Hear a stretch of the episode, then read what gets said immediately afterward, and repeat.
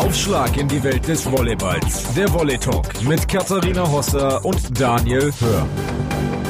Hallo zu einer neuen Ausgabe des Volley Talks und wie versprochen sind zwei Wochen um und wir sind wieder da mit frischen Themen. So sieht's aus, mit frischen Themen, mit äh, ja auch, äh, wie möchte ich es nennen, kontroversen Themen und äh, nicht ganz so leichten Themen. Es gibt definitiv zu diskutieren, zu analysieren, aber vorher einmal natürlich noch äh, möchte ich uns vorstellen. An meiner Seite ist Daniel Hör, Kommentator für Volleyball hier bei Sport 1 in der Sport 1 Volleyball-Experte im Volley-Talk sozusagen. Ähm, und ich bin Katharina Hosser und führe euch ein bisschen durch die Welt des Volleyballs hier bei Sport 1. Und die fleißigen Zuhörer kennen uns, aber es kommen ja hoffentlich auch mal ein paar neue dazu. Das würde uns auf jeden Fall sehr freuen. Ja, vielleicht ja auch wegen unseres Interviewgastes Pia Kästner, um direkt die Brücke zum einen zum Interviewgast zu schlagen und zum anderen zu dem Thema, was jetzt so ein bisschen beherrschend sein wird die nächsten Minuten. Wir hatten ein wirklich wilden Aufnahmetag Mittwoch, um äh, euch da mal so ein bisschen mitzunehmen. Erscheinungstag des Podcasts ist ja wie gewohnt Donnerstag. Ähm, Mittwoch, heute Aufnahmetag und der war wild angefangen heute Vormittag. Ja, wir haben uns natürlich wie immer getroffen hier im Sender bei Sport 1, unsere Vorbereitungen gemacht, Themen besprochen. Ein großes Thema sollte natürlich der Comdirect Supercup sein. Mit dem wollten wir jetzt auch einsteigen und ein bisschen Berlin und Frankfurt analysieren. Aber jetzt ist Mittwochnachmittag ähm, und wir haben gesagt, wir schmeißen nochmal um. Denn es war heute Morgen so, dass wir mit Pia Kästner ein wirklich schönes Interview aufgezeichnet haben. Wir konnten lange mit ihr über ihre Verletzungspause sprechen, über ihr Comeback, über ihre Pläne und auch noch die große Lust, die sie am Volleyball hat. Das werden wir euch auch gleich liefern. Also keine Sorge, ich mache euch keine Zusammenfassung. Das ist nicht gestrichen, ja.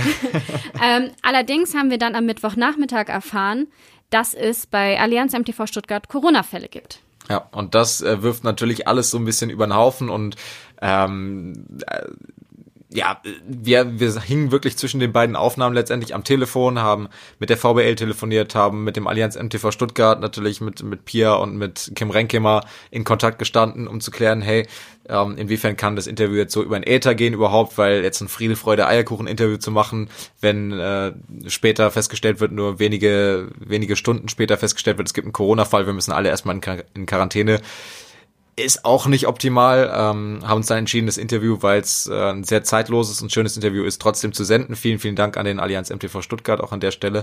Aber es war natürlich ähm, ja dann erstmal die Überlegung, wie macht man es überhaupt? Die Info kommt und es hängen TV-Spiele bei uns dran und es, es hängt von Allianz MTV Stuttgart auch die Champions League Qualifikation dran und äh, das sind sehr viele Themen, die es jetzt irgendwie einzuordnen gilt. Fangen wir vielleicht, da hast du äh, die Hosen an bei uns mit dem TV-Plan an, was vielleicht auch die Zuhörer interessiert. Ja, also es war eigentlich geplant für diesen Sonntag, dass wir zeigen SC Potsdam gegen Allianz MTV Stuttgart kann natürlich so nicht stattfinden. Ähm, was man da auch noch dazu sagen muss, jedenfalls ging es mir heute Morgen so, dass ich auch noch die Info bekommen hatte oder gelesen habe, ah ja, ups, es gibt ja übrigens auch noch Straubing, die von Corona betroffen sind, die können auch gar nicht spielen und da wäre SSC Palmberg Schwerin zu Gast gewesen. Also schon zwei Vereine jetzt, die wir haben in der Bundesliga, die davon betroffen sind. Straubing musste das Spiel gegen Wiesbaden ja auch schon absagen und so hat sich jetzt eigentlich so ein bisschen die glückliche Fügung ergeben, dass jedenfalls glückliche Fügung in Anführungsstrichen. Ja, natürlich, natürlich aber dass es ja sozusagen mit äh, SSC Palmberg Schwerin eine Mannschaft gibt, die spielfrei gehabt hätte dieses Wochenende. Und ähm, die VBL hat, glaube ich, ein bisschen am Spielplan gebastelt und Super schnell auch, muss man sagen. Also seit der Meldung bis jetzt, wo wir dann die, die Nachricht hatten, dass der Spielplan umgestellt ist, anderthalb Stunden ungefähr. Also das ging super fix, auch da ein Lob an der Stelle. Ich glaube, also es, man kann sagen, Dirk Berscheid wird trotzdem nach Potsdam ja. reisen können ähm, und äh, wird dann Potsdam gegen Schwerin kommentieren. So sieht's aus. Also ja. absolutes Topspiel. Schade natürlich für das Spiel, das ausfällt, aber das soll ja auch alles nachgeholt werden. Und da werden wir einfach jetzt dann mal auch aktuell schauen müssen, ob das alles so funktioniert. Daniel hat ja schon gesagt, Donnerstag kommen wir raus, Mittwochnachmittag zeichnen wir auf. In diesen Stunden kann in dieser verrückten Welt auch einfach noch super viel passieren. Aber wenn ihr aktuelle Informationen braucht, klickt auf sport1.de, klickt in die Sport1 App, schaut bei der VBL auf Facebook, Twitter, Instagram nach. Also da gibt's die Infos und wir hoffen, dass wir jetzt wirklich das, was wir euch erzählen, auch dann so am Sonntag, Sonntag senden. Ja, genau. Wir gehen, wir gehen stand jetzt davon aus und hoffen, dass das alles so allein im Sinne der Gesundheit aller Akteure, dass das jetzt auch so bleibt. Ähm, einen kurzen Wink noch, weil wir dazu gar nicht so viel inhaltlich sagen können, sondern nur ein bisschen mutmaßen ähm, zum Thema Champions League beim Allianz MTV Stuttgart sie sind ja eine Runde weitergezogen, kampflos, weil beim Gegner in der ersten Qualifikationsrunde ähm, ein Corona-Fall war und die Policy der CEV ist oder war zu diesem Zeitpunkt ähm, Corona-Fall heißt Ausschluss vom Wettbewerb, wenn du nicht antreten kannst. Ich bin gespannt, ob sie das durchziehen. Ich glaube es nicht, weil dann ist es eine reine Lotterie, wer dann auch später weiterkommt. Wenn sowas in der Gruppenphase passiert, was ja bei sechs Spielen nicht unwahrscheinlich ist, ähm, hat man am Ende eine Lotterie und ist vielleicht in der K.O.-Runde ohne angetreten zu sein. Beim im Fall von VfB Friedrichshafen vielleicht auch ohne eine Halle zu haben in der K.O.-Runde. Also da könnten sich sehr kuriose Geschichten ergeben. Deshalb, wir warten mal ab, was passiert beim Allianz MTV Stuttgart. Auch da, Sport1.de und die kostenlose Sport1 App, ähm, werden wir da natürlich Vollzug vermelden, wenn es was zu vermelden gibt. Aber da können wir auch nur mutmaßen und haben keine Informationen, weil wir jetzt auch nicht vor dem Allianz MTV Stuttgart an die Verbände herantreten können mit dieser Information, die wir wegen des Interviews sehr schnell bekommen haben. Ähm, dementsprechend da leider von uns noch keine weitergehende Info. Und wir haben es schon angesprochen und uns auch selber schon gelobt, eigentlich dafür, wie schön das Interview geworden ist. Von daher würde ich sagen. Liegt nicht unbedingt an uns, sondern vielleicht auch am Gast. Macht euch ein eigenes Bild. Ähm, viele Informationen, viele Fragen von uns wurden auch wirklich äh, detailliert geklärt. Wir freuen uns auf Pia Kästner im Volley Talk. 16 Monate kein Pflichtspiel, am 4. Oktober dann das Comeback und jetzt Rede und Antwort im Volley Talk. Wir begrüßen ganz herzlich in Stuttgart Pia Kästner. Hallo Pia. Hallo. Also wir kennen jetzt immerhin das Wort Osteochondrose. Ähm, allerdings wissen wir noch nicht so genau, was es ist, wie es sich ausgewirkt hat. Da bist du, glaube ich, inzwischen Expertin auf dem Gebiet. Ich war ja für Sport 1 bei äh, der Europameisterschaft noch vor Ort. Ich als Beobachter habe da jetzt nichts feststellen können, aber ich bin ja auch absoluter Laie, was äh, Verletzungen angeht. Aber vielleicht kannst du uns doch mal erklären, wie sich das für dich bemerkbar gemacht hat und wie dieses Krankheitsbild, Krankheitsbild von Osteochondrose denn aussieht. Ja, also ein Arzt bin ich ja jetzt nicht, aber äh, ich kann auf jeden Fall so sagen, äh, wie ich es gefühlt habe. Und ähm, ja, das war eigentlich so, dass ich grundsätzlich mein ganzes Leben lang immer schon so ein bisschen Rückenprobleme hatte. Jetzt nicht irgendwelche gravierenden Sachen, dass ich jetzt dachte, oh mein Gott, oh mein Gott, aber ich hatte schon immer so ein bisschen mal, da hat's mal ein bisschen gezwickt, dann hat's da mal ein bisschen gezwickt, aber es war jetzt echt nicht so, dass irgendwie was angehalten hat. Also es hat sich dann meist eigentlich immer wieder beruhigt. Und ja, in dem Fall war es jetzt so, dass ich über den Sommer, aber auch schon in der Saison davor kurz so ein paar Rücken, also ein bisschen Rückenbeschwerden hatte. Das ging dann wieder weg. Dann hat es mal wieder angefangen, dann ging es eigentlich mal wieder komplett weg. Und ich habe mir da jetzt auch gar keine Gedanken gemacht, weil es ist ja so ein bisschen normal, dass beim Sportler mal irgendwas zwickt und dann ist es ja meist wieder gut. Und ja, im Sommer war es dann halt so, als wir dann bei der Nationalmannschaft unterwegs waren, da war es eigentlich auch noch voll okay und ich hatte das alles im Griff. Und dann aber habe ich mich immer so ein bisschen steif gefühlt. Ich glaube, so kann man es ganz gut erklären. Also, dass wenn man so morgens aufsteht, so, ich meine, ich war da halt 21, da sollte man sich jetzt eigentlich noch nicht steif fühlen. Ähm, aber ich habe mich halt schon so ein bisschen steif gefühlt morgens, wenn ich aufgestanden bin, nach dem Training. Also im Training ging's meist, aber nach dem Training, wenn ich dann so wieder kalt geworden bin, habe ich mich halt so gefühlt, als hätte ich so ein bisschen wie so ein Brett im unteren Rücken. Und das hat sich dann eigentlich so durchgezogen. Ich habe dann auch mit Nadine viel gearbeitet, dann habe ich einen Rückengurt getragen und es war auch eigentlich alles im Rahmen. Also ich konnte das auf jeden Fall gut handeln und bin dann ja hierher gekommen nach dem Sommer, also nach der EM. Und habe dann gedacht, okay, jetzt habe ich halt die Zeit, das mal checken zu lassen beim MRT und dachte, okay, perfekt, dann kann ich halt vielleicht ein paar Übungen bekommen. Also so Physiotherapie, was man da vielleicht ein bisschen besser machen kann, wenn man genau weiß, was es ist. Und ähm, ja, vielleicht auch so ein paar Stabi-Übungen oder so. Und damit habe ich eigentlich gerechnet, bin mit dem Gefühl reingegangen und dann kam halt die Diagnose und das war dann für mich schon echt ein Schock, weil ich habe ja vorher auch damit gespielt und trainiert und hätte jetzt halt nicht gedacht, dass ich da jetzt irgendwie raus bin oder für eine gewisse Zeit halt Pause machen muss. Und ja, ich hatte halt wirklich gar nicht damit gerechnet und das war dann halt für mich echt so ein Schockmoment. Darf ich da kurz vielleicht einhaken, Daniel? Ähm, wir Klar. haben uns nämlich ein Zitat aufgeschrieben gehabt, das wir in der Recherche jetzt nochmal gefunden hatten. Da hat Kim Renke mal gesagt, wir haben eine kaputte Spielerin zurückbekommen von der Nationalmannschaft. Also auch so ein Angriff, sage ich mal, ein bisschen gegen das Team, das dich bei der Nationalmannschaft auch betreut hat. Ähm, wenn man das jetzt ja richtig raushört, war das jetzt eigentlich ein längerer Prozess der sich äh, in deinem Rücken sozusagen abgespielt hat und eigentlich erst dadurch, dass du es hast checken lassen, aufgefallen ist. Ähm, hast du den Sommer dann auch als Verursacher sozusagen gesehen oder können die Ärzte dann dazu auch sagen, so, nee, das hat sich jetzt vielleicht schon über die Zeit der Profikarriere, die du bis dahin schon hattest, irgendwie gebildet? Ähm, ja, schwierig zu sagen. Also grundsätzlich wollte ich mich da ja auch, das hat man ja wahrscheinlich auch gemerkt, überhaupt nicht einmischen in das Ganze, was da in der Presse abgegangen ist, weil ich da überhaupt nicht irgendwie dazwischen stehen wollte. Ich wollte mich weder auf die eine noch auf die andere Seite schlagen, weil ich fand einfach, dass es weder für den einen noch für den anderen gerechtfertigt gewesen wäre. Und ähm, was ich halt nur sagen kann, ist, dass ich denke, das Problem, wie ich ja schon von Anfang an gesagt habe, war vielleicht schon irgendwie da, aber durch den Sommer ist ja auch klar, guck mal, wir sind da jetzt aus der Saison gekommen, also direkt aus der Saison in die Nationalmannschaft, da war halt keine Pause so richtig dazwischen und dann hatten wir halt so ein bisschen Freizeit, aber ich denke halt nicht, dass jetzt, ich würde jetzt nicht sagen, boah, Nationalmannschaft war jetzt der ausschlaggebende Punkt, aber ich glaube, der ausschlaggebende Punkt war, dass ich oder beziehungsweise mein Körper vielleicht nicht bereit war oder mehr Pause gebraucht hätte. Aber ich würde jetzt nicht sagen, dass ich da überhaupt nicht gut behandelt wurde. Das stimmt auch nicht und das habe ich eigentlich auch hoffentlich mit den Parteien geklärt. Also sowohl Nadine als auch andere Physis, die dabei waren, haben mich immer super behandelt. Also und ich konnte da auch immer hingehen. Aber ich habe es ja selber, auch muss ich ganz klar sagen, nicht als so krasses Problem empfunden. Also ich habe nicht gedacht, dass es jetzt so heftig ist, dass ich da jetzt für so eine lange Zeit raus bin. Und deswegen würde ich sagen, ja, der Sommer war schon entscheidend, weil es einfach nochmal richtig reingehauen hat. Aber ich würde jetzt nicht sagen, dass wenn ich das jetzt nicht gemacht hätte, dann wäre das nie gekommen. Wahrscheinlich wäre es früher oder später trotzdem irgendwann passiert. Also, ja. Die Schuldfrage hilft ja vielen dann auch, ähm, eine solche Situation zu verarbeiten, sage ich mal, eine solche Verletzung zu verarbeiten. Für dich hat das dann überhaupt keine Rolle gespielt und hast du dir dann andere Tools quasi gesucht, um damit umzugehen? Ähm, also Schuld finde ich eh ist immer so eine schwierige Sache, weil am Ende bin ich selbst schuld, weil es ist mein Körper gewesen und wenn dann hätte ich die Reißleine ziehen müssen und sagen müssen, hey, bis hierhin und nicht weiter. Und ähm, deswegen würde ich sagen, von Schuld, hab, darüber habe ich wirklich keine Sekunde nachgedacht, weil ich dachte, okay, es ist jetzt wie es ist.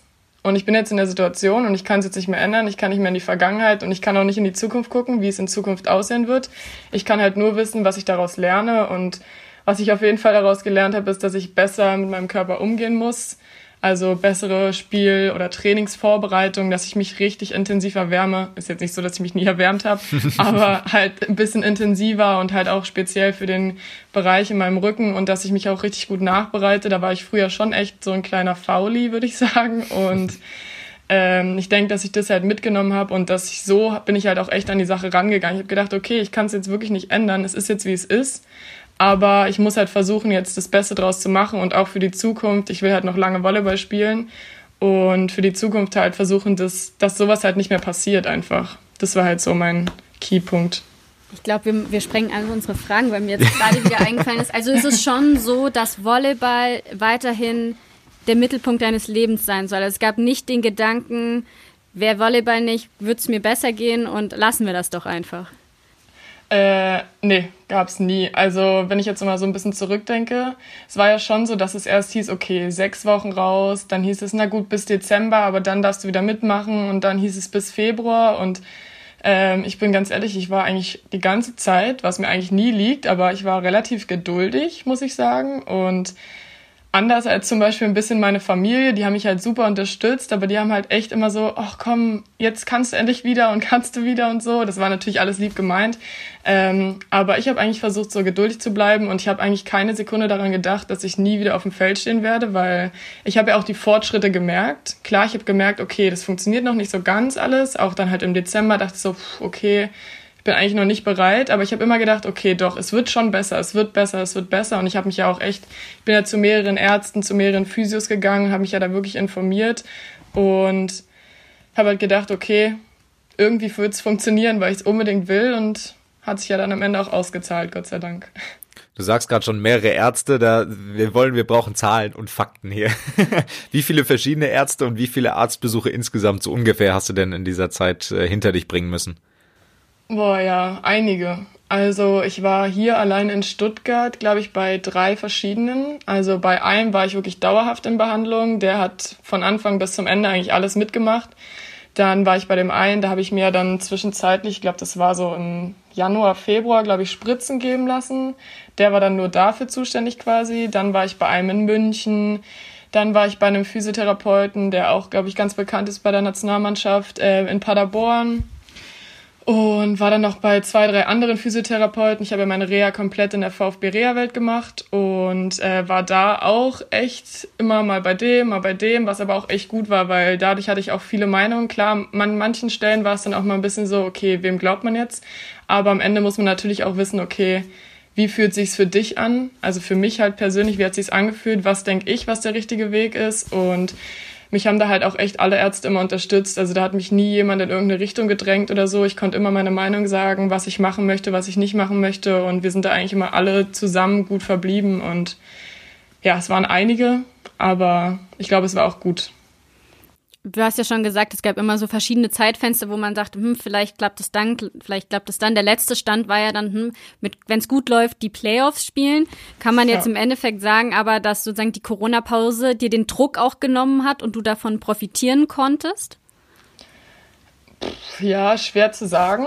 Also ehrlich gesagt, wenn ich jetzt so zurückdenke, ab wann ich wieder komplett trainiert habe, ich glaube, die Playoffs werden ja letztes Jahr, glaube ich, so im April ungefähr, glaube ich, angefangen.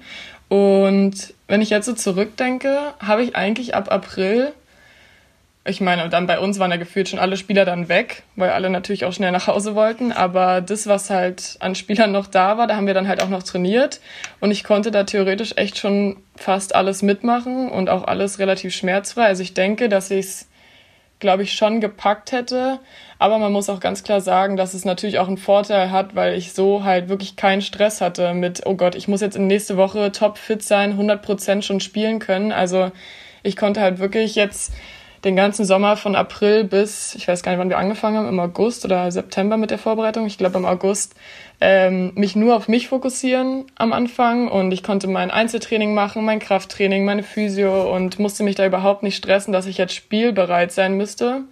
Aber ich glaube, wenn es so gewesen wäre, hätte ich es vielleicht tatsächlich gepackt zu den Playoffs um uns dem Themenkomplex äh, so langsam dem Ende entgegenzuarbeiten. Ähm, kann man dann sagen, dass das, dass die Geschichte durch ist oder ist das was, was dann wieder aufbrechen kann bei schlechter Erwärmung und Abwärmung ähm, etc. Oder ähm, wie ist jetzt der weitere Verlauf, sage ich jetzt mal, mit diesem Krankheitsbild, was ja wenig von uns Heilung, sagt. Ja. Oder? Also das ist ja, also ist das eine, ich wirklich total keine Ahnung, aber ja. kann man von dieser Krankheit geheilt werden oder steckt das jetzt immer in dir drin? Ähm, also ich glaube, dass man das irgendwie immer ein bisschen wahrscheinlich hat. Also ich meine, der Körper hat ja, ich meine, ich kann es jetzt, ist jetzt schwer zu erklären, aber ähm, ich habe ja schon einige Sachen, die jetzt auch nicht mehr weggehen, sag ich jetzt mal. Aber ich glaube, dass wenn man seinen Körper halt so fit hält mit Übungen, mit Physiotherapie und da wirklich auf sich achtet, kann man das echt so gut eingrenzen, dass man wenig bis vielleicht auch Tage gibt, die man gar nichts spürt. Aber ja, man muss halt auch wirklich dranbleiben. Also das ist jetzt nichts, was man jetzt so schleifen lassen kann. Wenn ich jetzt eine Woche halt nichts mache, dann werde ich schon auch ein bisschen zurückgeworfen. Das ist mir auch schon aufgefallen. Da habe ich mal einen Tag mich schon gut erwärmt, aber halt ein bisschen intensiver in anderen Bereichen, zum Beispiel mehr Beine oder so erwärmt, dann merke ich schon, okay, das funktioniert halt nicht so gut. Da muss ich halt wirklich dranbleiben und echt mich richtig gut erwärmen. Aber sobald ich eine gute Erwärmung gemacht habe, bin ich da echt im Training sowieso und im Spiel auch 100% gar nicht im Fokus, was macht jetzt mein Rücken. Also ich bin da, denke da keine Sekunde mehr dran. Also das ist halt eher so die Vorbereitung und die Nachbereitung nach dem Training, dass ich denke, okay, ich muss es machen, aber das geht mittlerweile halt auch schon von selber, aber ja, also im Spiel und Training belastet mich das jetzt halt null und was halt in der Zukunft ist, das glaube ich kann ja keiner sehen, aber ja, wenn ich alt bin, hoffe ich, dass ich da jetzt nicht so viele Probleme mit haben werde. Da, da drücken wir auf jeden Fall die Daumen hier. ja. Du hast, du hast eben angesprochen, äh, du hast deine, deine Reha in der Reha-Welt des VfB gemacht, dann der OSP ist direkt hinter der Arena, wo zig Sportarten aufeinandertreffen. Ähm, warst du dann auch im Austausch mit den Fußballern vom VfB, mit den Handballern, Turnern, Beachvolleyballern, äh, die da alle am OSP, sage ich mal, rumhängen, äh, ganz lapidar gesagt. Und konnte dir da jemand vielleicht auch aus seiner Verletzungshistorie mit was auf dem Weg geben und helfen? Ja, das war echt richtig cool. Also dadurch, dass ich da in dieser Reha-Welt war, wie, wie du gerade schon gesagt hast, da sind halt super viele Sportarten. Also ich hatte da mit Turnern, mit Leichtathleten, mit Fußballern, mit Handballern oder Handballerinnen zu tun. Und es war halt schon, ist halt ein cooleres Umfeld, als wenn man es jetzt halt ganz alleine zum Beispiel machen muss. Und wir waren da halt immer eigentlich so eine ganz coole Gruppe. Da waren auch immer zwei Fußballer bei, eine Turnerin, die Tabea Alt, kenne ja vielleicht auch ein paar und ähm, dann noch eine Handballerin. Und wir waren eigentlich immer so die gleichen. Und das war halt einerseits natürlich echt blöd, aber andererseits halt auch gut, weil wir wirklich von Anfang bis zum Ende halt zusammen die ganze Sache gemacht haben und immer uns wieder motiviert haben. Dann hatte der eine mal eine blöde Nachricht vom Arzt vielleicht und dann haben wir gesagt, okay, weiter und wir hatten echt immer Spaß. Also es war schon cool, weil wir echt eine coole Gruppe waren und es hat es dann halt auch ein bisschen leichter gemacht, muss man ganz klar sagen, weil es schon auch manchmal zäh ist, wenn man da jeden Tag zur Reha geht, jeden Tag zur Physio, man weiß, alle anderen trainieren und machen Sport und so und man kann halt selber nicht so richtig, dann ist halt schon cool, wenn man ein gutes Umfeld hat. So eine Selbsthil so Sportler-Selbsthilfegruppe so, Sozusagen, ja. Äh, eine große Bezugsperson war ja für dich auch immer Anni Cäsar. Ähm, wir erinnern uns alle an dieses Bild, nachdem ihr die Meisterschaft gewonnen hat, äh, mit diesen Perücken und den Brillen. Ich glaube, das äh, bleibt jedem Das hat sich eingebrannt. Ja. ja. Ähm, sie hat ja die, den VfB Stuttgart, wollte ich gerade schon sagen, Allianz MTV Stuttgart verlassen und ist nach Aachen gewechselt. Hast du denn jetzt sozusagen schon neue Bezugspersonen aufbauen können oder wird einfach täglich mit, mit Anni dann noch geskypt oder gefacetimed? Ähm, ja, also ich glaube, so eine Verbindung, die man dann manchmal zu Spielern aufbaut, wie ich jetzt mit Anni hatte, das passiert, glaube ich, jetzt nicht so oft, weil dafür auch echt zu oft die Vereine beziehungsweise die Spieler zu oft die Vereine switchen. Aber Anni ist und bleibt der beste Buddy. Aber ähm, klar habe ich halt in der neuen Mannschaft auch schon coole Leute gefunden. Also ich wohne zusammen mit der Lena, die kannte ich ja auch damals noch von Berlin. Und generell die Leute, die auch vom letzten Jahr da waren, die Leute, die neu dazugekommen sind, wir sind echt eine coole Gruppe. Aber die einzig wahre ist natürlich die Anni Cäsar. Das sage ich jetzt auch nochmal, weil ich hoffe, dass sie den Podcast hört. wir werden das überprüfen. Wenn wir yeah. das nicht in ihrer Insta-Story wiederfinden, dann gibt's Ärger. Genau, sehr gut. Ähm, gegen Vilsbiburg hast du dann das erste Spiel der Saison gemacht, jetzt äh, letzte Woche. Wir haben mit unserem Kommentator Dirk Berscheid auch nochmal gesprochen, der das Spiel ja begleitet hat, nach dem Spiel mit dir gesprochen hat. Der hat gesagt, ähm, er hat dir wirklich ein sehr gutes Zeugnis ausgestellt. Ich habe es hier im Sender verfolgt, die Zusammenfassung danach gemacht, haben mir auch gedacht, die ist auf dem Feld äh, wirklich nicht abwertend gemeint, sondern sehr, sehr positiv rotzfrech wieder gewesen. Also da gab es die eine Szene, der erste, zweite Ball hat nicht funktioniert, dann direkt nochmal, dann gibt's einen kleinen Rüffel in Anführungsstrichen von Giannis Antanasopoulos hinterher. Äh, wie hat sich das für dich angefühlt? War das wieder so wie so ein Homecoming sozusagen, auch wenn es dann ähm, vor weniger Publikum war als zu der Zeit, wo du vorher dein letztes Spiel hattest? Ja, es war schon cool. Also wir hatten ja in der Vorbereitung schon mal ein Spiel vor Zuschauern, da waren glaube ich auch so 370 oder so da. Und da war schon auch ein cooles Gefühl, weil die Fans sich halt auch voll mit mir mitgefreut haben. Und ja, das war schon irgendwie schön, weil ich ja jetzt auch echt mein viertes Jahr schon hier bin. Und dann ist es schon wie so das Wohnzimmer, wenn man dann so halt so wieder vor die Fans tritt. Und das war halt bei dem ersten Spiel auf jeden Fall auch so. Und ich war halt auch mega aufgeregt, vor allem dann wieder Fernsehen. Dann konnte meine Familie von zu Hause zuschauen und so. Und ja, das ist schon immer was anderes. Also ich war schon mega nervös, aber ich habe mich halt riesig gefreut, dann aufs Feld zu kommen und dass ich halt auch so viel gespielt habe. Es hat mich halt auch mega gefreut und dass es dann halt auch relativ gut lief. Und ja, es war schon echt cool. Und es hat auch wirklich Spaß gemacht zuzuschauen. Das würde mich jetzt wirklich interessieren, wo ich jetzt wieder dran gedacht habe. Diese eine Szene mit den zwei zweiten Bällen. Dann hat ja Giannis Athanasopoulos äh, danach noch irgendwie was, was reingerufen oder dir was gesagt. Hat er gesagt so, Pia, mach mal halblang oder was war Inhalt dieses kleinen Rüffels? Kannst du dich noch dran erinnern? Ähm, das war ehrlich gesagt gar kein Meckern, sondern in der Vorbereitung habe ich das auch schon zweimal gemacht und es hat dann aber einmal funktioniert und einmal nicht. Und dann hat er mich rangerufen und gesagt, ich hätte dir zu 100 Prozent sagen können, dass du das machst, weil er wusste es quasi schon vorher, dass ich den zweiten nochmal machen werde. Also es war kein Meckern, sondern mehr ein lächelndes, ich sage jetzt mal, ich würde es jetzt mal als Lob bezeichnen, also mal als Lob aufgenommen. Äh, nee, er wusste es einfach schon vorher und musste mir das mitteilen, dass er meine Gedanken gelesen hat, quasi. Spricht viel in, dass er seine Spielerinnen äh, so gut kennt. Du hast dich im Voraus bei dem aus. Spiel dann schon auf Social Media, auch bei deinen Wegbegleitern, bei deiner Familie natürlich bedankt. Ähm, hast vorhin angesprochen, die waren eigentlich nervöser oder ungeduldiger als du. Ähm, wie sah es nach dem Spiel aus? Ist irgendwie dein Handy explodiert, äh, das über Social Media oder auch dann über Telefon, SMS, WhatsApp? Die Selbsthilfegruppe, ob sich die vielleicht gemeldet hat, ob es da Nachrichten gab. Ähm, wie äh, sah es nach dem Spiel aus? Ja, also ehrlich gesagt, äh, eigentlich wie immer, ich bin es halt von meiner Familie gewöhnt, wenn ich nach dem Spiel mein Handy wieder anmache, dann sind da gefühlt immer 300 Nachrichten von Spielstand, jetzt steht so und so und jetzt kommt Pia rein, jetzt ist Pia wieder draußen und ja, die fiebern da echt immer. ja, richtig. Äh, die fiebern da halt echt immer super mit und das ist schon immer ein cooles Gefühl danach, wenn die dann halt immer sich so mit einem mitfreuen und mitfiebern und auch davor immer nochmal schreiben, viel Glück und wir denken an dich und ja, halt auch generell meine Freunde, die mich halt auch so über die Zeit begleitet haben, die waren natürlich auch voll dabei und haben sich dann für mich mitgefreut, dass es dann halt auch so gut lief. Und ja, alle waren ganz aufgeregt. und haben sich gefreut. Sehr gut. Ähm, ich mache jetzt mal einen harten Cut. Ja. äh, wir haben nämlich noch ein anderes Thema uns auf den Zettel geschrieben, worüber wir gerne mit dir reden würden, weil wir auch eigentlich gar nicht wissen, wieso der Stand letztendlich auch ist. Ähm, was auch so bei dir angeht, die Zukunft. Ähm, Nationalmannschaft. Wir haben eine große Spielerin äh, verabschiedet. Ähm, ich habe auch ausführlich mit ihr im Volley Talk über den Abschied gesprochen am weiß gar nicht, Sonntag oder Samstag hat Schwerin gespielt. Samstag, Samstag ja. wurde sie in der Halle verabschiedet. Äh, sie mit sehr viel Tränen in den Augen. ähm, du hast ja auch mit Denise das Duo gebildet. Ähm, wie hast du das wahrgenommen? Wusstest du vielleicht auch schon, dass sie aufhört? Ähm, also ich glaube, es war jedem so ein bisschen klar, dass irgendwann der Zeitpunkt kommt, an dem sie sagt, dass sie nicht mehr weitermachen möchte. Und ähm, ja, ich glaube, es war für alle sehr emotional, weil sie ja schon auch viele Jahre mit dabei war. Und als ich halt in die Nationalmannschaft gekommen bin, war sie auch quasi die erste Ansprechpartnerin für mich, weil wir haben immer jedes Training natürlich zusammen gemacht als Zuspielerin und dann haben wir uns auch im ersten Jahr ein paar Mal das Zimmer geteilt und ja, es ist dann schon schade, wenn jemand irgendwie so geht aus dem Team. Aber ich glaube, jedem war irgendwo klar, dass irgendwann der Zeitpunkt kommen wird, an dem sie sagen wird, okay, jetzt reicht's. So, jetzt muss sie irgendwie einen neuen Lebensweg einschlagen. Und ja, es war auf jeden Fall traurig. Ich habe es auch im Fernsehen gesehen. Ähm, es war ja, glaube ich, gegen Münster jetzt. Es war ein Fernsehspiel ja. und da hat man ein bisschen noch den Anfang gesehen, wo sie sich da bei den Fans bedankt hat. Und ja, es ist immer traurig, wenn so jemand geht. Hattet ihr da persönlich nochmal Kontakt? Ähm, ehrlich gesagt, diese in der Zeit jetzt gar nicht so viel. Aber als sie quasi verkündet hat, dass sie aufhört, das war ja dann auch schon relativ schnell klar für uns alle und da haben wir natürlich auch Kontakt gehabt, ja.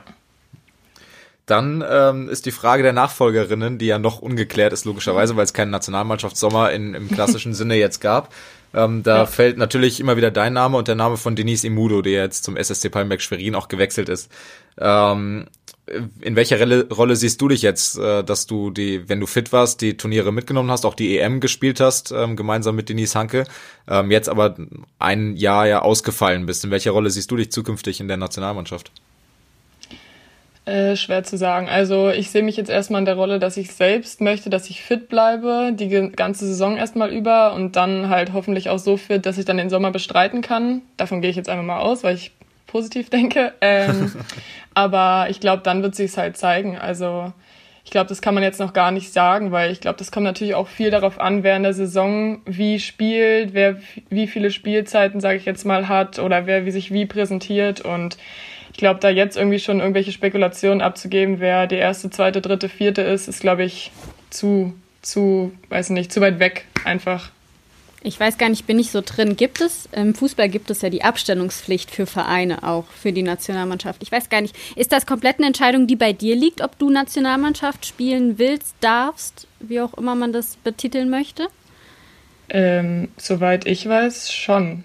Also das heißt, also, wenn du Lust hast ähm, und sagst, ich fühle mich gut, ähm, dann wärst du auch bereit, sozusagen Nationalmannschaft Sommer anzugreifen. Ja, also ich glaube nicht, dass der Verein jetzt ähm, da dagegen reden würde. Also ich glaube, Stuttgart ist auf jeden Fall auch pro so viel Spieler wie es geht natürlich zur Nationalmannschaft. Ich meine, das sind immer gute, gute Sommer, die man da verbringt. Man hat viel Trainingseinheiten, viel Spielpraxis und ich denke, das ist für jeden Verein förderlich. Ähm, also ja, deswegen gehe ich davon aus, dass es da auch kein Problem geben wird. Also Kim hätte mir auch so oder so, wenn ich jetzt zum Beispiel im Dezember fit gewesen wäre, für die, oder im Januar war das ja dann die Olympia-Quali, hätte sie mir auch niemals im Weg gestanden und gesagt, nee, sie will nicht wollen, dass ich da hingehe. Also das stand zu keinem Zeitpunkt irgendwie im Raum. Also meine Entscheidung. Sehr gut, die, die Entscheidungshoheit bei den Spielern und Spielerinnen. Ähm, ganz interessant äh, finde ich noch, ähm, du hast ja sowohl in der Nationalmannschaft als auch dann im Verein mit zwei sehr emotionalen Trainertypen zu tun. Einmal mit äh, Felix Koslowski in der Nationalmannschaft, einmal mit Janis Athanasopoulos. Wie sind die beiden? Was haben die vielleicht auch gemeinsam und was sind die Unterschiede zwischen den beiden? Ich finde das sehr, sehr interessant, da nochmal einzusteigen in das Thema. Oh, da will ich mir jetzt auch gar nicht so weit aus dem Fenster lehnen. Sag nur positive ähm, Sachen. Schade eigentlich. Ja, ich sage jetzt nur positive Sachen. Nee, also ich glaube, beide Trainer sind auf ihre Art und Weise doch sehr verschieden. Das glaubt man vielleicht gar nicht, aber die sind doch sehr verschieden, auch wenn sie beide sehr emotional sind. Aber ja, ich meine, am Ende ist es halt auch natürlich so, dass die Sprache eine große Rolle spielt. Also ich meine, wenn wir jetzt in der Nationalmannschaft zusammen sind und da Deutsch sprechen, das ist natürlich ein ganz anderes Training, als wenn man jetzt in Stuttgart ist und man hat da gefühlt zehn Nationen und man kann nur Englisch reden und nicht jeder kann, klar, wir können alle Englisch, aber nicht jeder sagt immer das, was er genau sagen möchte vielleicht und ähm, ich denke, dass wir in der Nationalmannschaft halt auch viel mehr Zeit haben, um uns auf einen Wettkampf vorzubereiten. Also da sieht ein Training auch ganz anders aus als jetzt hier zum Beispiel in der Saison. Klar, da haben wir die Vorbereitung, aber sobald man in der Saison drin ist, hat man ja oft nur drei, vier Tage zwischen den Spielen. Manchmal auch weniger, wenn man jetzt Mittwochs und Samstag spielt. Aber von daher sehen die Trainings auf jeden Fall anders aus, aber ich denke, das ist nicht unbedingt trainerspezifisch, sondern einfach der Situation geschuldet, wann man wie welche Spiele hat. Ähm, und sonst, ja, also Emotionen sind bei beiden auf jeden Fall vorhanden. ähm, aber ja, ich würde mich da jetzt nicht so gerne äußern dazu, wer wie welche Qualitäten hat. Beide sehr gute Trainer, sonst wären sie nicht auf den Positionen. So genau. sieht's aus, genau. Lassen, lassen wir so stehen. ähm, dann schauen wir noch äh, ganz kurz auf die Liga und dann äh, haben wir, glaube ich, ein sehr schönes und rundes Interview hier auch mit dir gehabt. Ähm, wie siehst du die Konkurrenz und die Kader der Konkurrenz? Wir haben, Katja und ich haben off the record auch so ein bisschen schon mal gesprochen. Ähm, durch Corona wurde an der einen oder anderen Stelle gespart, auch einfach mit verschiedenen Philosophien wurden die Kader zusammengestellt. Ähm, die Leistungsdichte ist nach unserem Gefühl zumindest, ich glaube, da kann ich für uns sprechen, relativ ausgeglichen in dem auf Sinne, dass die dass auf dem Papier, dass auf dem Papier, sag ich mal, vier Teams, ähm, da nehmen wir Potsdam noch mit rein, dann die großen drei in Anführungsstrichen Schwerin, Stuttgart und Dresden, ähm, da oben das Top-Duo bilden und recht eng beieinander sind. Wie siehst du das? Und ähm, oder siehst du dein Team vielleicht weiter vorne durch wen auch immer, durch welche Faktoren? Äh, ich sehe das eigentlich so wie ihr. Also ich denke, Schwerin, Dresden, Potsdam und wir werden hoffentlich äh, wieder die Teams sein, die äh, wahrscheinlich am Ende die in Anführungsstrichen, sage ich jetzt mal, besten Teams sind. Ähm, aber ich glaube halt, dass viele Teams, so zum Beispiel, ich glaube, Suhl hat dieses Jahr auf jeden Fall echt gutes Team. Und ich weiß nicht, manchmal gibt's immer Überraschungseffekte, mit denen man vielleicht nicht rechnet. Also vor allem diese Saison muss man halt gucken, wie viele Teams müssen mal irgendwann in Quarantäne, müssen mal irgendwann ein Spiel absagen und haben dann gefühlt 30.000 Spiele vielleicht hintereinander. Also ich denke, das hängt auch viel davon ab, wie die Saison verläuft, also wie die Spiele verlaufen werden und ähm, wie die Trainings überhaupt möglich sind. Aber grundsätzlich finde ich auf jeden Fall, dass Schwerin, Dresden und Potsdam einen der Top-Teams sind und ja, alles, was danach kommt. Also ich meine, Straubing hat letztes Jahr auch es einfach in die Playoffs geschafft. Da hat vielleicht auch nicht jeder am Anfang damit gerechnet, aber am Ende muss man immer sagen, es gibt immer irgendwie ein Überraschungsteam, wo man dann denkt, oh, mit denen hätte ich jetzt vielleicht gar nicht gerechnet und das steht dann relativ weit oben. Aber ja, ich glaube, jedes Team ist erstmal happy, wenn sie alle Spiele bestreiten können und alle Trainingseinheiten machen können. Und ich glaube, davon hängt auch die Saison viel der Erfolg ab. Würde natürlich jetzt gerne noch wir wollen ja immer Fakten, sagt der Daniel so schön. Was glaubst du denn, wer, wir gehen jetzt mal von davon aus, aus eurer Sicht, äh, was ja auch euer Anspruch ist, wieder ganz oben zu stehen, wer könnte euch denn am gefährlichsten werden und warum? Boah, das ist eine fiese Frage. Ähm, Zum Abschluss also, hier. ja, ähm, boah, ey. Also ich glaube, Dresden hat echt einen richtig guten Kader. Also ich glaube, die können echt viel reißen. Okay, jetzt mal vom Supercup abgesehen, aber die hatten da natürlich im Vorfeld bei der Vorbereitung auch Probleme, weil sie einfach auch zwei Wochen nicht trainieren konnten. Das ist das, was ich meine. Das hängt, da hängt schon viel von ab. Aber auch Potsdam, auch Schwerin hat gezeigt, was sie halt drauf haben. Also ich glaube, man kann gar nicht jetzt ein Team sagen, was uns da irgendwie so krass ärgern kann. Ich denke, das sind alle drei oder generell jedes Team in der Liga. Am Ende gibt's alle Teams wollen die Top-Teams, sag ich jetzt mal, wenn wir uns jetzt mal als vier Top-Teams bezeichnen, wollen uns unbedingt schlagen und jeder geht da immer 100 Prozent ins Spiel. Es ist, glaube ich, nie einfach gegen kein Team in der Bundesliga. Aber ja, es ist, glaube ich, echt schwer, sich dafür einen festzulegen. Also dafür sind die Kader auch zu gut und dafür hängt viel zu viel davon ab, wie man trainieren kann dieses Jahr. Ich mach's wie bei Günther Jauch bei Wer Millionär. Wenn man dann raus ist, wenn man rausgegangen ist, dann fragt er immer noch, was hätten sie denn genommen? Da, da, Wenn du müsstest, äh, was würdest du nehmen? nee, ich möchte mich nicht äußern. Also ich glaube, wie gesagt, dass Dresden halt wirklich einen echt guten Kader hat. Aber ich glaube halt auch, dass Potsdam und Schwerin sich das auch nicht nehmen lassen werden, da am Ende ganz oben zu stehen. Und so eine Saison ist halt lang. Am Ende kann so viel in der Saison passieren. Letztes Jahr hat man gesehen, wir hatten so viele Verletzungen und das hat uns natürlich auch zurückgeworfen in der Leistung. Und das kann in jedem Team am Ende passieren. Das wünscht man natürlich keinem, aber am Ende weiß man es nicht. Und das kann jedes Team irgendwie manchmal ein bisschen auseinanderrütteln, manchmal auch ein bisschen wachrütteln. Also manche Teams kriegen einen richtigen Schub, manche fällt, also fallen dann eher zurück. Von daher, die Saison ist so lang, da kann man jetzt eine Prognose nach den ersten zwei, drei Spieltagen abzugeben. Frag mich in drei Monaten nochmal. Das, das, das, ne, ja, das, das, nehmen wir beim Wort. Okay, shit. nee, ähm, ich hätte jetzt noch gesagt, wir könnten ja noch ähm, kleiner Wink an Anni Cäsar, du hast Aachen nicht genannt, aber ähm, ah, die habe ich tatsächlich vergessen. nee, also ich habe ehrlich gesagt auch Aachen, die haben auch äh, gegen Potsdam 3-2 gespielt, ja. also so ist nicht. Ähm, aber ja, ich würde sie jetzt nicht unter die ersten vier zählen. Aber am Ende, wie gesagt, man weiß nie. Am Ende steht der oben, der die Saison am besten bestritten hat. Und das kann Aachen sein, das kann Suhl sein, das kann jeder sein. Also man weiß es am Ende nicht. Aber ja, ich würde jetzt unter die Top 4, oh mein Gott, die schlägt mich bestimmt, wenn sie das hört. Aber unter die Top 4 Teams würde ich jetzt halt trotzdem Schwerin, Dresden, Potsdam und uns zählen. Und Aachen ist natürlich auch immer eins von den Teams, die dann ärgern können, wie man jetzt gesehen hat bei Potsdam. Und die haben uns auch schon relativ oft geärgert in Stuttgart hier. Also von daher soll man die nicht unterschätzen. Das meine ich jetzt nicht. Aber man soll halt auch am Ende kein Team unterschätzen. Gut ich aus der Affäre dich noch gezogen, nur ein bisschen wieder äh, kitzeln. Oh je. Wir werden jetzt mal schauen, ähm, wann denn Aachen gegen Stuttgart spielt. Werden da schauen, am dass wir da mit der Kamera November. vor Ort sind. Das genau. weiß ich. Ja, genau. Sehr gut. Dann hast du uns da die Arbeit gespart. Ähm, ja, Pia, vielen, vielen Dank, dass du uns so ausführlich Rede und Antwort standest, dass wir auch mal ein bisschen Einblick bekommen haben in das Dasein eines Sportlers, der verletzt ist, aber wie man ja gemerkt hat, nicht das Feuer und die Leidenschaft für den Sport verloren hat. Also vielen Dank für deine Zeit und alles Gute für die Saison. Kommt gut durch und. Danke. Dann hören wir uns in drei Monaten nochmal. Oh je, lieber nicht. Also schönen Tag noch nach Stuttgart. Danke, Ciao. ebenfalls. Eine Sache müssen wir noch hinzufügen, Daniel. Das waren nicht alles nur unsere Fragen. Ja, das stimmt. Also ihr habt euch wieder beteiligt über Social Media. Jetzt äh, gehe ich mal live ins Handy, damit äh, diejenigen auch äh, denjenigen auch Ruhm und Ehre zukommt, äh, die sich hier beteiligt haben und äh, Fragen gestellt haben.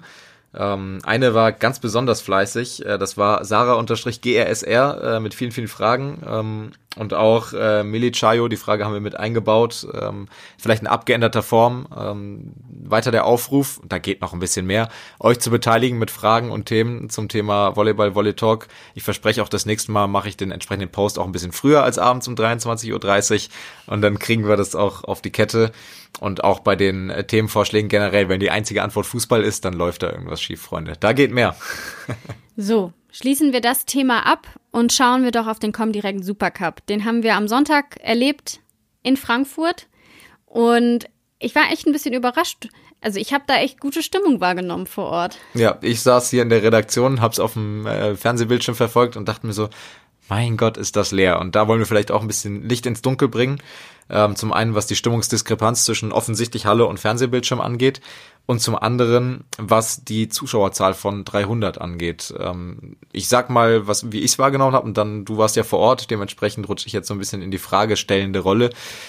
Ich habe mich sehr gewundert. Ähm, 300 Zuschauer beim Supercup in Frankfurt, wo deutlich mehr zugelassen werden von den Behörden oder wurden zu dem Zeitpunkt. Ähm, was war da denn los? ja, also du sagst schon, 1000 hätten kommen dürfen einfach aus Positionsgründen, wie man Personen hätte platzieren dürfen. Aber man hat es ja auch in den Medien mitbekommen. Frankfurt war ein Hotspot, ist ein Hotspot. Das ist rein an mein Gebiet. Meine, meine Eltern wohnen lustigerweise.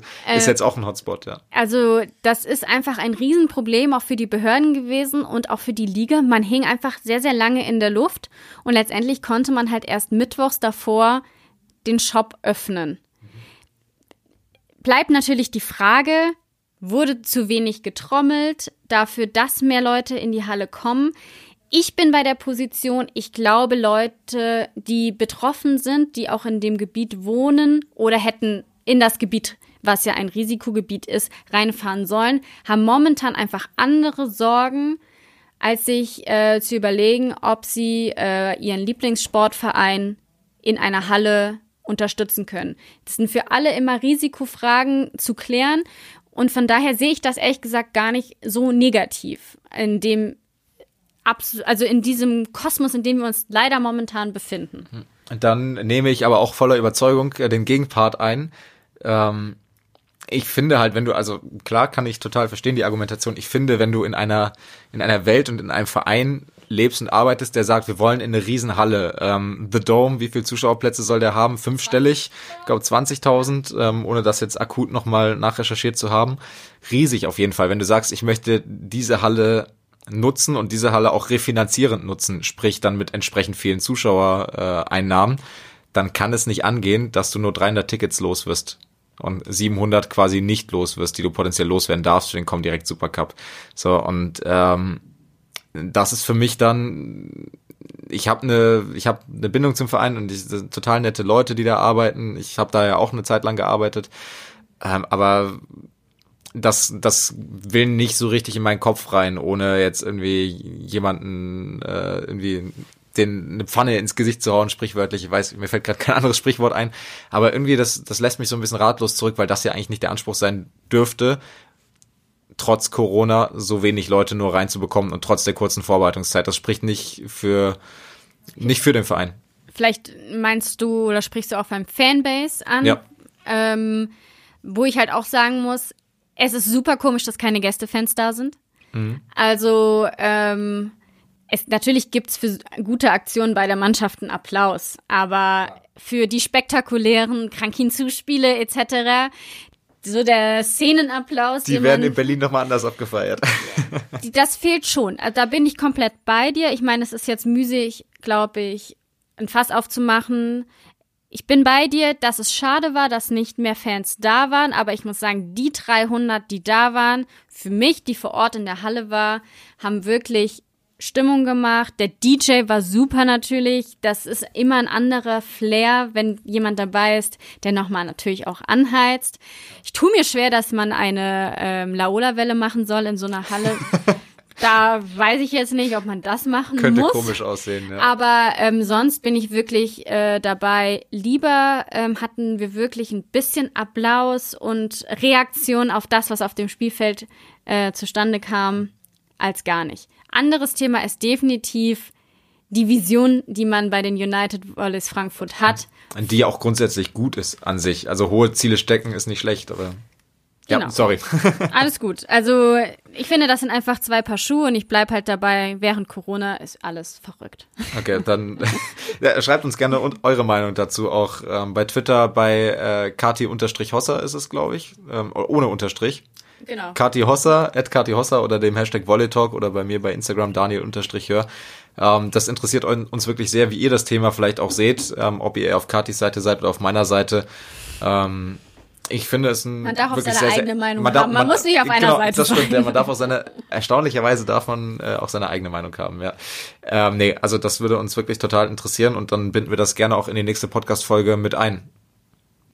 Kommen wir doch vielleicht zum Sportlichen. Gerne ich fand, ich bin wirklich ähm, rausgegangen aus der Fraport Arena und dachte so, coole Truppe hat Frankfurt da zusammengestellt. Mhm. Also wirklich ähm, so ein bisschen auch, wenn man sich die Verläufe gerade von Satz 1 und Satz 2 anguckt, fragt man sich so, wie können sie nicht einen Satz davon mindestens gewonnen haben. Aber ähm, generell muss ich sagen, gefällt mir wirklich gut, was da Frankfurt, wie du hast es schon genannt, Back to the Roots ja. gemacht hat. Ähm, wie der deutsche Spieler, ähm, junge Talente. Ja, ben Bierwisch. MVP. Geil, geiles Spiel gemacht. Also wirklich, hat mir richtig gut gefallen. Ja, ja ähm, finde ich wirklich eine coole Truppe, ähm, die da in Frankfurt jetzt auf dem Parkett steht. Ja, ich finde es, also Back to the Roots, finde ich, beschreibt es wirklich gut, weil man ja damals angetreten ist mit der Vision, junge deutsche Talente an der Seite von erfahrenen Recken, damals ja mit, die Talente waren dann Christian Dünnes, ein Jan Zimmermann, ein Moritz Reichert, äh, Christian Dünnes war kein Talent, ein Tobi Krick, ein Moritz Reichert, ein Jan Zimmermann, vor genau, fünf Jahren. an der Seite von Erfahrenen wie Christian Dünnes oder Lukas Bauer damals, ähm, so ein bisschen äh, anzuleiten in Sachen äh, Bundesliga Volleyball. Ähm, und das ist ja zwischendurch so ein bisschen verloren gegangen. Dann hatte man in Hochzeiten, man hatte den internationalen Trainer, ähm, hat man ja auch immer noch, aber man hatte dann einen kanadischen Trainer, Stelio de Rocco, und glaube nur zwei deutsche Spieler. Und ähm, da ist dann so ein bisschen diese, dieses Thema, wofür die United Volleys angetreten sind, verloren gegangen. Und jetzt hat man Ben Bierwisch und noch zwei weitere Talente aus dem Volleyball-Internat, die wirklich sehr regelmäßig dabei sind, die ja Jochen Schöps auch vor zwei Wochen bei uns im Talk angesprochen hat. Man hat ähm, Jungs wie Daniel Malescher, die jetzt eine schwierige Zeit ähm, auch hatten beim VfB Friedrichshafen äh, beispielsweise. Ähm, man hat Noah Baxpüller zurückgeholt in die Volleyball-Bundesliga. Mario Schmidtgeil, der schon mal im Dunstkreis der Nationalmannschaft äh, gewesen ist, der jetzt letztes Jahr seinen Stammplatz in Bühl verloren hat gegen Stefan Thiel und bei den United Volleys jetzt äh, wieder angeleitet werden soll im Zuspiel von Matthias Falkiers. Und das sind all wieder so Themen, wo ich mir denke, so ja, das ist wieder das United Volleys, wofür sie eigentlich angetreten sind, wo mir äh, dann wieder das Herz aufgeht und wo ich mich wirklich freue und auch sportlich ist da eine Qualität da. Das hat man im Spiel gesehen und mir hat die Moral der Mannschaft auch super gefallen. Ähm, drei Satzbälle abgewehrt hinten raus, einen Satzball gehabt im ersten Durchgang. Ähm, es hat mir wirklich gut gefallen. Ich bin gespannt, wie sich die Maleschas, Grossas, Beerwishs dieser Welt über die Saison Beerwishs. Beerwishs ähm, sich über die Saison da entwickeln und ähm, freue mich da wirklich sehr drauf und, und kann mich viel mehr auch wieder mit den United Volleys als solches Projekt identifizieren als vielleicht vergangene Saison. So, aber es hat jemand anderes gewonnen. genau, es haben die Stars. Die äh, Stars der Szene. Der Szene haben es wieder gerissen, ja. Letztendlich muss ich tatsächlich sagen, ähm, die Frage habe ich auch Julian Zenger im Interview danach gestellt. Neue Saison, aber ähm, gleiche Stärke des Teams. Und da meinte er so, ja, schon irgendwie. Natürlich sind da Namen weg. Ja. Aber ähm, einen weiteren Olympiasieger dazu bekommen. Ähm, ich habe ich hab vorher noch den Pressesprecher geschrieben von Berlin. Ich bin noch hin und her gerissen. Timothy Calais oder Timothy Karl? Ich weiß es nicht. äh, also, falls das mir jemand beantworten kann, falls Christoph sich nicht noch irgendwann bei mir meldet. Genau, ja. Äh, ich habe äh, beides gehört.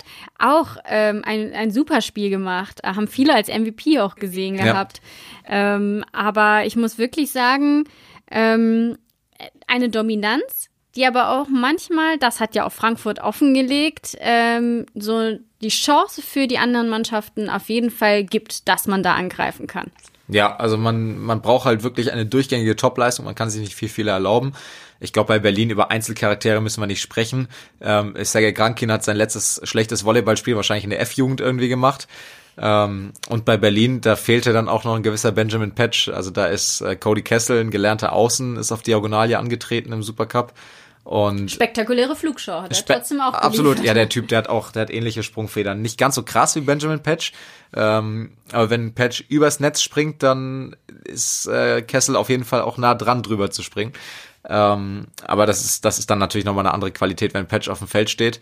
Ähm, Berlin hat noch nicht alle Karten offengelegt in diesem Supercup zwangsläufig und ähm, ich glaube trotzdem, dass Möglichkeiten bestehen werden. War ja auch letzte Saison letztendlich auch so in einem einzelnen Spiel. Friedrichshafen hat denen auch zwei Sätze abgeluchst, ähm, kann ich mich erinnern.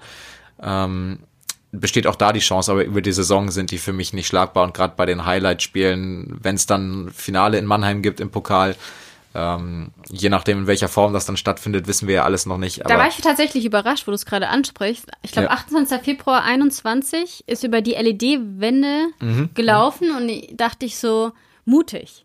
Ja, also st stattfinden wird es wahrscheinlich. Die Frage ist, ob in Mannheim und in welchem, äh, in welchem Rahmen, aber das ist dann Spekulation von ja. unserer Seite aus, sage ich mal. Ähm, aber über die Saison werden sie nicht schlagbar sein. Einzelspielen glaube ich dran und ähm, bin aber auch da wieder total gespannt, wenn, wenn dann Eder sich voll eingebracht hat in der Mitte, ein wahnsinnig hochdekorierter Mittelblocker, Olympiasieger, du hast es genannt, äh, und die neuen Außen, also und ja, über Krankin Patch und so haben wir, glaube ich, so viele Worte schon verloren vergangene Saison. Das, da lassen wir fünf gerade sein, da weiß jeder, was wir sagen würden. Dann würde ich auch sagen, es gibt, glaube ich, nichts mehr hinzuzufügen. Es war ein ansehnliches Spiel, es hat wirklich Spaß gemacht. Frankfurt hat aufgezeigt, was sie können. Ja. Ähm, eine Szene fand ich noch, die muss ich noch kurz erzählen. Fand ich wirklich sehr interessant. Ich saß sozusagen hinterm Feld auf der Seite von den Frankfurtern im letzten Satz, hatte einen sehr guten Blick auf die Auswechselzone, Auswechselzone und ähm, sehe, wie Sarah Malera, ja, äh, Sarah Malera, kurz äh, Angst gehabt, dass es falsch ist, zu Jochen Schöps geht und ich nur an Jochen Schöps Lippen ablesen konnte, außen? und wirklich dann auch er mit dem Trainer diskutiert, warum das jetzt vielleicht seiner Ansicht nach keine gute Idee ist. Also ich habe jetzt nicht Mäuschen spielen können, aber wirklich dieser Blick und danach das Gespräch zwischen den beiden fand ich wirklich so bezeichnend auch für die Rolle, die Jochen Schöps hat. Ja. Nicht zu sagen, ja, außen mache ich auch sofort, äh, sondern dann auch ähm, fra also fragt nach, wieso glaubst du, dass wir das jetzt machen sollten? Fand ich super interessant. Das stimmt, ja. Es ist ja auch eine super interessante, also gerade wo du es ansprichst, außen, äh, Floris van Rekom, der Leistungsträger war letztes Jahr auch sicherlich Saison-MVP-Kandidat gewesen wäre, hat jetzt wieder Probleme am Ellbogen, ist wieder ausgebrochen. Äh, Quiroga, der ja seinen Trainer auch gut kennt aus der vergangenen Saison aus Argentinien, ähm, auch Olympia Fünfter mal gewesen mit Argentinien, wenn ich das richtig im Kopf habe. Ähm, als Ersatz ist jetzt noch nicht spielberechtigt. Ähm, beziehungsweise muss jetzt, es gab gestern noch eine Pressemitteilung von Frankfurt, da will ich jetzt nichts Falsches erzählen. Der muss auf jeden Fall noch einen Moment warten, bis er, ähm, bis er in der Volleyball-Bundesliga spielen darf. Und bis dahin ist, sind die Außen halt dünn besetzt, was Personal angeht. Da hat man Tim Grosser und Ben Bierwisch aktuell und dann halt Kiroga. Und ähm, aber das hat auch gezeigt, dass auch Grosser Bierwisch eine schöne Achse werden kann. Ja, also das wollte ich nur noch kurz hinzufügen. Das Ja. fand ich so eine, eine, eine schöne Szene, die, glaube ich, nicht so in den TV-Bildern aufgezeigt wurde. Ähm, und auch Ralf Bergmann, als es zur Auswechslung kam, so, oh, das ist aber nicht seine angestammte Position. Das hat er gut erkannt, der Ralf. Ein bisschen Volleyball-Sachverstand hat er ja. Ähm, um die Geschichte noch zu Ende zu führen, übrigens mit Kiroga. Äh, es gab tatsächlich einen positiven Corona-Test bei diesem Flughafentest bei seiner Ankunft. Also auch da äh, wieder da sch- schön in Anführungsstrichen die Brücke zum übergreifenden Thema dieser Podcast-Folge. Also Corona-bedingt müssen die United Volleys noch zwei Wochen auf den Neuzugang verzichten und dementsprechend ist die Achse Bierwisch-Grosser weiterhin gefordert, die das aber auch wirklich sehr ansprechend gemacht haben im Supercup. Saisonstart für die Männer, dann am Wochenende hoffen wir, Ja, wir klopfen auf Holz. klopfen wir auf Holz, das war Daniels Kopf, den ich geklopft habe. Nein. Ähm, hoffen wir tatsächlich, dass wir wirklich verschont bleiben von weiteren Hiobs-Nachrichten. Wir bleiben da natürlich, wie gesagt, am Ball, hoffen aber auch, dass ihr alle gesund bleibt. Also, wir sind noch nicht über den Berg, also bitte, bitte passt auf euch auf. Wir schauen, dass wir euch so viel Volleyball wie möglich präsentieren können und sind in zwei Wochen dann auch mit dem Podcast wieder da. Und währenddessen, wenn ihr Fragen habt, Daniel hat es angesprochen, ihr könnt uns jederzeit schreiben auf Instagram oder Twitter. Ähm, wenn wir Infos haben, probieren wir euch natürlich auch, während wir nicht on air sind, sozusagen abzuholen. Ähm, dann immer noch der Hinweis von unserer Podcast-Redaktion. Ich vergesse es immer, du musst es machen. Was sollen die Zuhörer machen? Genau, wenn euch der Podcast gefallen hat oder das Format an sich äh, gefällt, dann äh, lasst doch gerne eine 5-Sterne-Bewertung bei iTunes beziehungsweise Apple Podcasts äh, da. Das würde uns helfen, den Podcast entsprechend zu ranken, äh, Reichweite zu generieren und das Produkt ähm, als Podcast, aber auch als Gesamtprodukt Volley Talk weiter voranzutreiben und den Volleyball bei Sport 1 äh, weiterhin gut zu repräsentieren und vielleicht auch im größeren Stil zu repräsentieren. Wenn ihr Infos ähm, braucht, sozusagen auch zu unseren neuen Gästen, da können wir auch einfach sagen, gebt uns doch Infos. Wen wollt ihr denn mal haben? Also wir sind da wirklich offen. Wir freuen uns, wenn ihr uns schreibt. Und wenn nicht, machen wir uns jetzt mal auf die Suche, wen wir uns einladen könnten, wer uns wieder hoffentlich so interessante Interviews geben kann, wie es Pia Kästner heute getan hat. Und daher, Daniel, vielen Dank für Gerne, deine gerne. Zeit. Und ihr da draußen bleibt gesund und Bis bis bald. Ja. ciao. ciao. ciao.